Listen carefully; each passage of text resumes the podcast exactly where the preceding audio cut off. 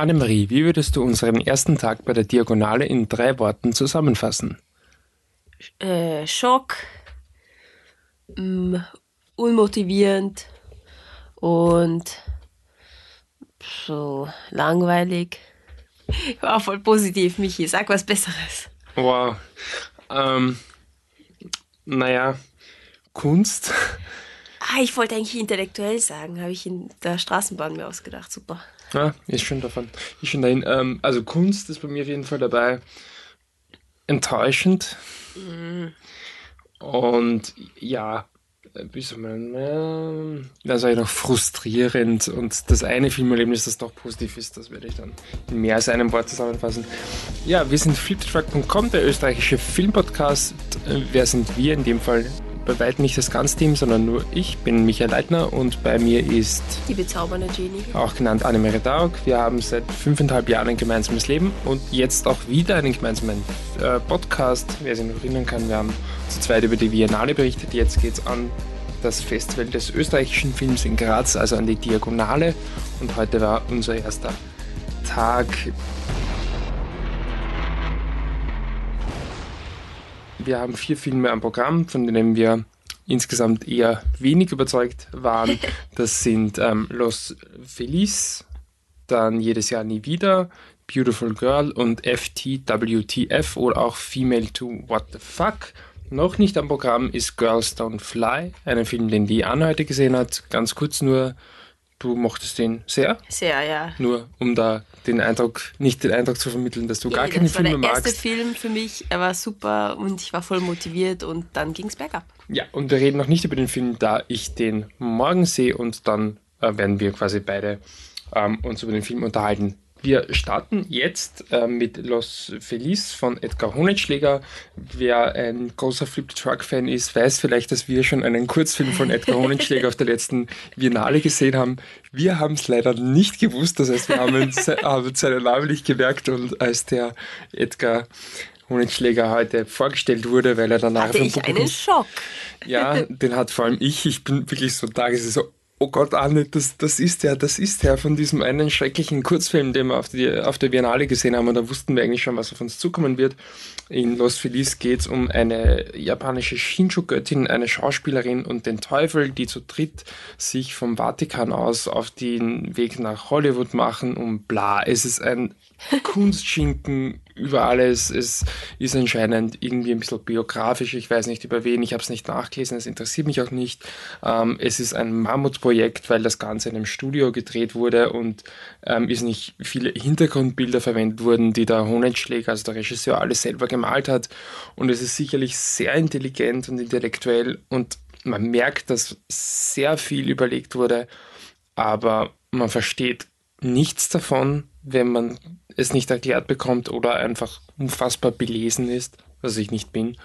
Ähm, und deswegen ist es eine sehr frustrierende Aneinanderreihung von Szenen, die keinen Sinn machen, visuell teilweise ziemlich nett sind, aber ja, ich, ich mag dem Film gar nichts vorwerfen. Es ist wahrscheinlich eh gut, aber es hat mir nichts gegeben und ich wusste es nach einer Minute und es ist kein Vorteil gewesen, sondern es war einfach klar und ja, ich weiß nicht, willst du irgendwas dazu sagen? Dass äh, man sich, wenn man sich drüber trauen möchte über diesen Film, bitte an den Rand setzen soll und nicht wie wir total mit der Mitte vom ganzen Kino, sodass man gar nicht flüchten kann, wenn man eigentlich möchte. Ja, gut, dann haben wir uns, also schon davor haben wir einen anderen Film gesehen. Zwar eine, eine Dokumentation über den, äh, wie heißt das, Akademikerball. Äh, die Doku heißt jedes Jahr nie wieder und es ist von Paul Buchinger und David Pichler. Und ähm, ja, es geht, es ist eine Doku, wie gesagt, ähm, von zwei äh, Typen, die auch selber gesagt haben, dass sie eigentlich nie wirklich einen Film bis jetzt gedreht haben, nur Musikvideos. Was das, was das jetzt konkret bedeutet, ob das wirklich professionell gemachte Musikvideos waren, weiß ich nicht. Aber auf jeden Fall haben sie das so gesagt und das sieht man auch bei dieser Doku, die äh, im Endeffekt Fragen über den Akademikerball stellt, aber im Endeffekt, wenn man sich ein bisschen auskennt über den Akademikerwahl und über die Kontroversen und über die Demos und so weiter, dann weiß man nach diesem Film nicht mehr darüber, als man vorher wusste. Nur man wurde einfach bestätigt darin, wenn man anti ist gegen den Akademikerwahl, dass es super ist, anti zu sein und dass alle anderen Trottel sind. Und ja, das ist das, was man vom Film irgendwie mitkriegt. Und ich meine, ich bin anti-Akademikerball und anti-Burschenschaften und solche Sachen. Aber ich muss sagen, ich brauche keinen Bestätigungsfilm, damit ich mich Teil des Clubs fühlen kann. Ich möchte vielmehr ein Vor bisschen, ja, ein bisschen mehr Wissen drüber haben, etwas, was ich vorher noch nicht wusste. Und das war es einfach nicht. Und es war, es war journalistisch nicht, nicht, also nicht gut aufgearbeitet. Keine Polizisten äh, wurden befragt zu dem, zu den, also die bei den Demos quasi den Akademikerwahl sozusagen schützen. Die wurden als totale Arschlöcher nur dargestellt, was ich einfach unfair finde, weil wenn du sie ihre Seite nicht beleuchtest, dann vor allem ist es, ist es halt dann auch ein Job. Es ist ein Job und die, die sind nicht alle pro Akademikerball, die Polizisten. Das ist, das ist einfach nicht wahr. Das ist nur ein, ein der vielen Kritikpunkte, ja. Und mehr muss man ich eigentlich nicht. Ich habe es kurz so zusammengefasst. Es gibt eine Szene, wo Burschenschafter vorgestellt werden und äh, durch Schnitt und ähm, ja, Bilder und Fragen werden sie belächelnd dargestellt. Sie sind nicht besonders gut darin, sich zu wehren, aber es war ein Film, wo dann die Leute über diese Burschenschaftler gelacht haben und sich dann gut gefühlt haben. Und so sehr ich das nachvollziehen kann, das ist die Art von Film, die mich nicht interessiert, wenn wir uns dann halt alle glücklich anschauen und uns darin bestätigen, dass die alle deppert sind und wir lachen müssen. Es ist, es ist okay, aber das brauche ich gar nicht. Na. Und ja, nur nochmal das vielleicht zu betonen, auch ich bin ähm, kein großer Fan des ähm, Akademikerballs. Akademikerballs, aber auch kein Fan dieses Films. Ein bisschen anders hält es sich mit äh, meinem ersten Film auf der Diagonale in diesem Jahr und das war Beautiful Girl. Staying with me. um Gottes Willen. Ja, ich sing für euch. Äh, ein Film von, jetzt finde ich es nicht. Äh, ich glaube, es war Dominik Hartl. Ähm, warum steht hier nirgendwo Regie? Da steht nicht Regie. Wow, hier oben steht es Dominik okay. Hartl. Äh, ein Film von, sorry dafür, ähm, von Dominik äh, Hartl, Hartl, Entschuldigung, ähm, anscheinend lose basierend auf einem Roman von Gabi Kreslehner. Und es geht um die Charlotte, auch genannt Charlie, die kurz vor ihrem 16. Geburtstag steht und deren Eltern sich scheiden lassen. Und das Ganze führt nicht nur so zu einer kleinen ja, Sinnkrise für sie, sondern auch dazu, dass sie zu ihrer Großmutter mit ihrer Mutter zur Oma nach Wien ziehen muss und damit quasi in eine ganz neue Umgebung geschmissen wird. Es ist nicht klar, wo sie vorher ähm, gewohnt hat, aber auf jeden Fall in einer ähm, ja, Kleinstadt oder überhaupt ländlicheren Gegend. Und sie lernt dort äh, in der Schule zwei Jungs kennen oder äh, freundet sich mit diesen zwei Jungs äh, an. Das ist zum einen der Sulzer, der ist schon etwas älter und ist immer wieder in der Schule sitzen geblieben. Und ähm, zum anderen dessen bester Freund, der Carlo, ein Italiener, der auch ein bisschen Akzent hat. Und ähm, ja, der, der Film hat mich wirklich irrsinnig schnell gehabt. Es gibt gleich am Anfang eine Szene, wo die ähm, Charlie ähm, nach Wien kommt und sie ist halt böse auf die Welt, weil die böse Mama und der Papa noch böser und alles scheiße. Und dann sieht sie halt auf der Straße einen Ball liegen und wie man das dann halt so macht in dem Fußball, haut halt mit voller Wut drauf und der Ball fliegt gegen eine Wand und fliegt im Schädel und sie fällt um. Und ähm, das klingt jetzt total banal, aber nicht nur, dass man nicht damit rechnet und wirklich ehrlich lachen muss. Es ist einfach diese Einstellung ähm, dieses Films, dass er er nimmt seine Protagonistinnen, äh, Protagonisten Protagonistinnen sehr ernst, aber er ist trotzdem immer das, come on, es ist nicht das es ist nicht äh, das Ende der Welt, was da passiert, während du, während du 16 bist. Und ähm, so geht er eigentlich mit allen Themen um. Also der Film zeigt nicht all das, was quasi böse ist oder was gefährlich ist. Das heißt, das erste Mal und äh, Partys mit Drogen und Alkohol und vielleicht sogar muss man speiben und in der Schule ist, ist es schwierig und all das wird nicht, dass es jetzt dargestellt wäre, als wäre es halt quasi ein, ein, ein, ein Klacks und eh total unwichtig, aber es wird einfach auf meiner Meinung nach sehr authentische Art und Weise gezeigt, wie das Ganze eben funktionieren kann. Und äh, ja, was mich wirklich imponiert hat, war einfach, wie toll diese Charaktere geschrieben sind. Das ist nicht nur die, die Charlie, die einfach ein ja, ich meine, ich finde, diese Figuren gibt es jetzt schon immer häufiger im, im, im Kino von den jungen Mädels, die halt wirklich eine eigene Identität haben, einen eigenen Charakter. Aber dass du den Sulzer, dieser 18-jährige ähm, Macho und Sohn von, von, von reichen Eltern, der so ein richtiger Muckiprolet ist und wirklich eigentlich ja, also ich bin ja ein, ein sehr liberaler und offener Mensch. Ähm, und ich verstehe auch, dass man da als, als junger Mensch vielleicht durch gewisse Phasen durchgeht. Aber ich sage mal, ein Typ, den du in 90 Prozent dieser Filme eigentlich hassen solltest und der so dargestellt wird, als wäre das Hassobjekt, dass der einfach irrsinnig sympathisch und menschlich rüberkommt, ohne dass du eben diese raue Fassade wirklich weglässt, sondern sie wirklich integrierst in diese Figur, finde ich irrsinnig spitze. Ähm, was mich ein bisschen gestört hat, war, dass der Film irgendwann einmal in so ein recht offensichtliches Love Triangle abgleitet weil ich es einfach so erfrischend fand, diesen Ansatz, dass die einfach irrsinnig gute Freunde sind.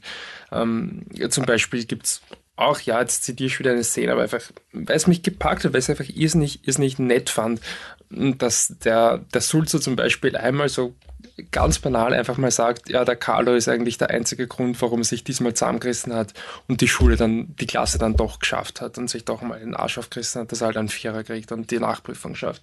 Weil er wollte halt einfach mit dem Typen länger in die, in die Schule gehen. Und ich fand es einfach irrsinnig, ja, sorry, aber herzerwärmend, einfach auch so eine ähm, Jungsfreundschaft zu sehen. Und das ist nicht einmal der Fokus des Films. Ich fand die Figuren super, ich fand die zwischenmenschlichen Beziehungen super, ich fand die Herangehensweise super, der Film ist auch schön gefilmt. Ich finde den Film richtig, richtig super. Ähm, und ich kann mir schwer vorstellen, dass der noch getoppt wird. Äh, auf jeden Fall wurde er heute nicht getoppt. Auch nicht von dem letzten Film, den wir jetzt besprechen. Ja, aber Female to What the Fuck. Ein Doku-Film wieder ähm, von Katharina Lampert und Cordula Thüm. Und ähm, da geht es um ähm, sechs Protagonistinnen, die. Ähm, mit Binnen-I. Mit Binnen, immer Binnen-I, Freunde ähm, die eben ihre Transidentität sozusagen auf unterschiedliche Art und Weise leben. Ähm, es sind quasi von Frau sozusagen zu Mann, aber es ist keine Geschichte von A bis Z, um einen, eine Protagonistin sozusagen aus dem Film zu zitieren, sondern ähm, es, sind, es sind einfach Werdegänge, ja, wo wo es einfach, wo es manchmal einfach stecken bleibt in der Mitte und man sich gar nicht mehr wirklich definieren möchte, Mann, Frau, es ist einfach wurscht. Oder verschiedenste Definitionen in die eine oder in die andere Richtung oder fließend in beide Richtungen. Also ziemlich viel Platz zum Nachdenken, vor allem wenn man sich für dieses Thema interessiert. Leider nicht wegen dem Film, weil ähm, der Film durch seine unlineare Art zu erzählen eigentlich nur dadurch, dass er Interviews, also Interviews mit diesen sechs Personen ähm, zusammenschneidet und immer halt ein Interview nach dem anderen sozusagen zeigt. Da, dadurch ist dieser Film nicht wirklich aussagekräftig oder wahnsinnig interessant ist er leider auch nicht. Also es ist nicht pointiert, weil du, man hat einfach das Gefühl, es, es wurde zu wenig geschnitten, ähm, es dreht sich oft ums selbe. Die Protagonistinnen, wie es halt Menschen machen, erzählen, erzählen, erzählen. Aber sie wurden nicht gestoppt, sie wurden nicht direkt auf Sachen oder nach Sachen gefragt oder ein bisschen in eine Richtung gelenkt, zumindest wirkt so. Und das macht es ein bisschen schwer zum Zuschauen. Man driftet ab bei manchen Geschichten, die, die, wo man das vielleicht das schon das zweite Mal hört, weil es schon mal vorkam in einem Interview. Also es, äh, es ist nicht ein besonders guter Dokufilm, obwohl ich das Thema eigentlich irrsinnig spannend, interessant finde. Äh, ja, aber leider habe ich waren da Punkte, die mich mehr interessiert hätten, die aber nicht herausgekehrt wurden. Zum Beispiel ein Punkt, ähm, dass diese Ex-Frauen sozusagen manche kämpfen mit dem, mit der Identität als Mann, obwohl sie eigentlich ein Mann sein wollen. Aber wie kann man quasi in der heutigen Welt ein Mann sein, ohne ein Arschloch zu sein oder ohne einen schlechten Status zu haben? Zum Beispiel diese Männlichkeitsfrage hätte mich sehr interessiert und wäre, glaube ich, auch sehr interessant gewesen für die anderen Zuseherinnen. Aber das war nur ein Nebensatz. Ja, ich finde generell, du hast ja schon gesagt, ich, mein, ich glaube, das ist das ein Film, wo ich mir schwer tue, es irgendwie auf den Punkt zu bringen oder wo ich mir einfach schwer tue zu erkennen, warum es so offensichtlich nicht funktioniert hat. Aber ich glaube, der Hauptgrund ist, dass der Film halt sehr persönlich ist. Das heißt, alle Geschichten werden halt, es geht halt immer um die jeweilige Person. Das ist irgendwo ja auch okay, aber es kommt dadurch halt einfach kein kohärentes Bild heraus. Und ja, du hast eh schon gesagt, viele der Figuren wiederholen sich halt auch sehr stark, vor allem eine Figur, ich will jetzt nicht outcallen, aber da kommt halt wirklich dasselbe immer, immer wieder und es ist nicht mal bös gemeint, aber es interessiert dich halt irgendwann dann immer und ich finde, es kommt, läuft einfach auf nicht wirklich was hinaus. Ähm, ja, ich ja. möchte halt auch sagen, dass es, ich finde eben, dass ähm, es, es nicht repräsentativ ist, weil ähm, alle Personen irgendwie aus dem Bereich oder aus dem aus der Sphäre der ähm, äh, Akademie der Bildenden Künste aus Wien ist, wo anscheinend die zwei Filmemacherinnen die Leute kennengelernt haben, was voll okay ist, aber so hat man das, das Gefühl, einen winzigen Teil der Bevölkerung äh, zu sehen und ja, dafür ist es halt nicht der Bevölkerung, sondern, sondern dieser Gruppe, dieser schon, Gruppe ja. und und ich glaube, da gibt es mehr und es war natürlich wahrscheinlich ihre Wahl, dass sie diese Leute. Die haben es halt einfach getroffen. Genau, und es waren ja. sechs Leute und sie habe ich gedacht, oh, das ist super. Aber es wäre halt vielleicht noch ein bisschen vielseitiger gewesen, wenn man weitergeschaut hätte. Ja, und ich finde halt, das du auch schon, glaube ich, so, ich weiß nicht mal, wie ich es halt empfunden habe, dass halt die Leute reden und reden und reden und niemand quatscht rein und dann kommt halt hin und wieder so irgendwas auf und denkst da, oh cool, so habe ich das noch nie gesehen, obwohl wir uns ja viel mit dem Thema ja. beschäftigen. Aber dann erlischt das auch wieder und dann ist es, ist es wieder weg. Ja, es, ich, ja, es ist faszinierend, dass ein Film, der eigentlich uns von der Thema ja. Thematik erst so treffen genau. wird, halt wirklich. Vielleicht ist das auch das Problem, dass man da ein bisschen zu eingelesen oder halt einfach zu informiert sind, aber ich weiß nicht. Nein, eigentlich nicht, weil wenn man nur theoretisch eingelesen ist, interessiert es einen ja noch mehr, wie es quasi im praktischen Leben so ausschaut. Und deswegen hätte ich eigentlich wirklich gedacht, der Film, der wird mir, ja. weiß nicht, die Augen öffnen oder zumindest was Neues geben, aber leider nicht. Theaterinterviewführung war einfach zu lose. Ja. Gut, ich glaube, so kann man das dann auch beschließen, dann relativ nüchternen äh, Fazit für heute. Äh, wie könnt ihr es erreichen? Also wenn ihr äh, der Anne mal erklären wollt, äh, dass, dass es auf jeden Fall wichtig war, einen ganz klaren, einseitigen Film über den Akademikerball zu machen, dann macht ihr das wie? Auf Twitter unter Viennese Cat, Wiener Katze auf Englisch. Und wenn ihr dem Michi ähm, schreiben möchtet, warum er doch seinen Macho rauskehren lassen soll, was ihr lieber nicht machen solltet. Vielleicht dann bin wir das Sulzer. Endlich. Ähm, dann macht ihr das auch auf Twitter, at hipstersaurier.